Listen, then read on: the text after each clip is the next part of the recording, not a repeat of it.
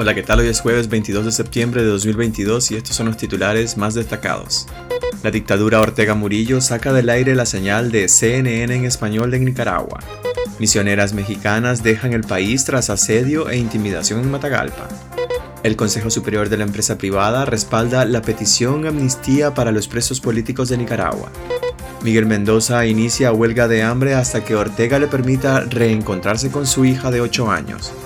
Costa Rica pide apoyo para atender a los refugiados y denuncia la crisis de Nicaragua ante la Organización de las Naciones Unidas. Soy Edwin Cáceres y les doy la bienvenida. La dictadura Ortega Murillo saca del aire la señal de CNN en español en Nicaragua.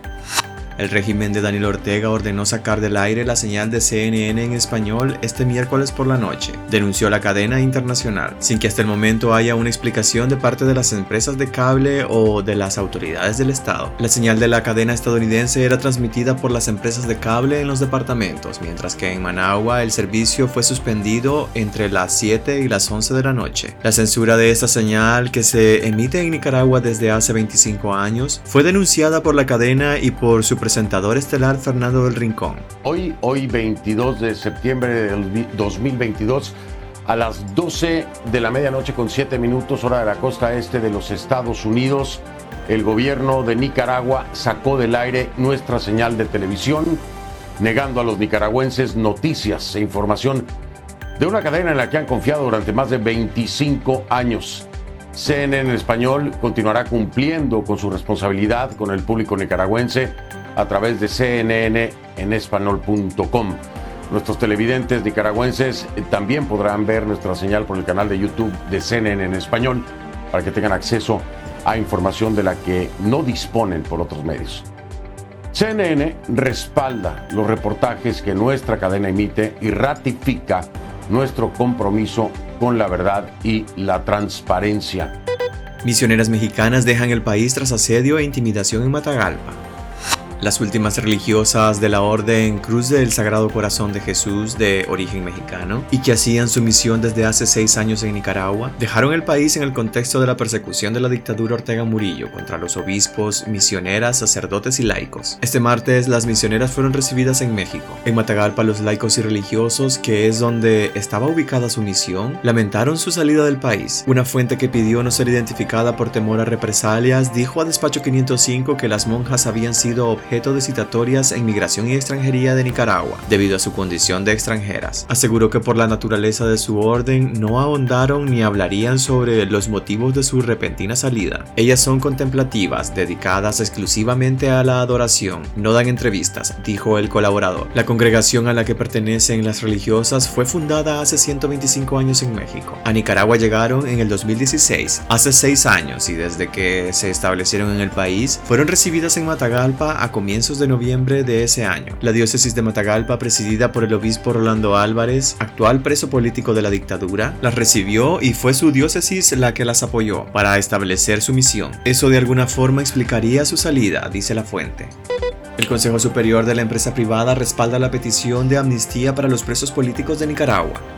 El Consejo Superior de la Empresa Privada expresó este miércoles su respaldo a la petición de una amnistía que solicitaron al régimen de Daniel Ortega y Rosario Murillo, los familiares de los presos políticos. En la lista de más de 205 presos políticos en Nicaragua se encuentran los expresidentes del COSEP, José Adán Aguirre y Michael Healy, así como su ex vicepresidente Álvaro Vargas. Exhortamos a todos los actores a acoger el llamado de amnistía manifestado por los familiares, con el fin de unir a la familia nicaragüense, dijo el Consejo Superior de la Empresa Privada en un escueto comunicado en el que omite el calificativo de presos políticos para los detenidos. Hasta ahora las familias de al menos 23 presos políticos han respaldado la petición de amnistía. Tienen la esperanza de que se concrete antes de Navidad.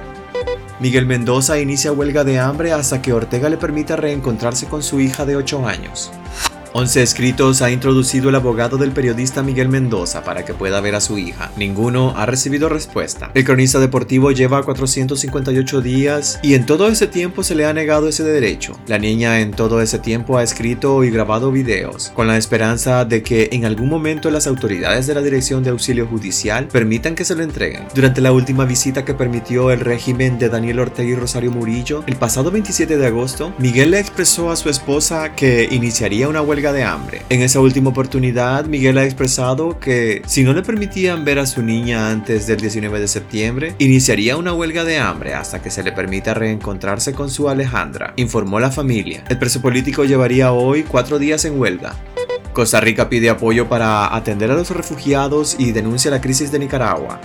El canciller de Costa Rica, Arnoldo André Tinoco, pidió apoyo internacional para atender a los miles de refugiados y migrantes que recibe su país y además llamó la atención acerca de la crisis de derechos humanos que vive Nicaragua. Es con un verdadero sentido de urgencia que requerimos el apoyo de la comunidad internacional para atender este desafío de acogida de migrantes y refugiados, que se ha visto agravado no solo por los conflictos y la pobreza, sino también por el impacto del cambio climático, expresó el canciller en su discurso ante la Asamblea General de las Naciones Unidas.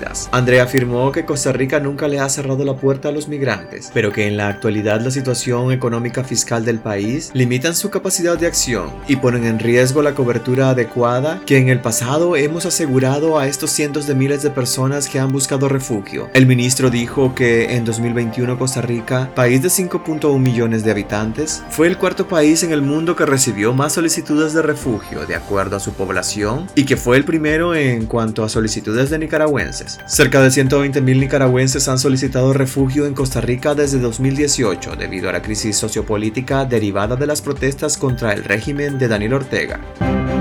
Pues hasta aquí quedaríamos este día. Gracias por acompañarnos y recuerden visitar nuestra web despacho505.com para ampliar y conocer más noticias. Y también nuestras redes sociales aparecemos como Despacho505. Que tengan un excelente día.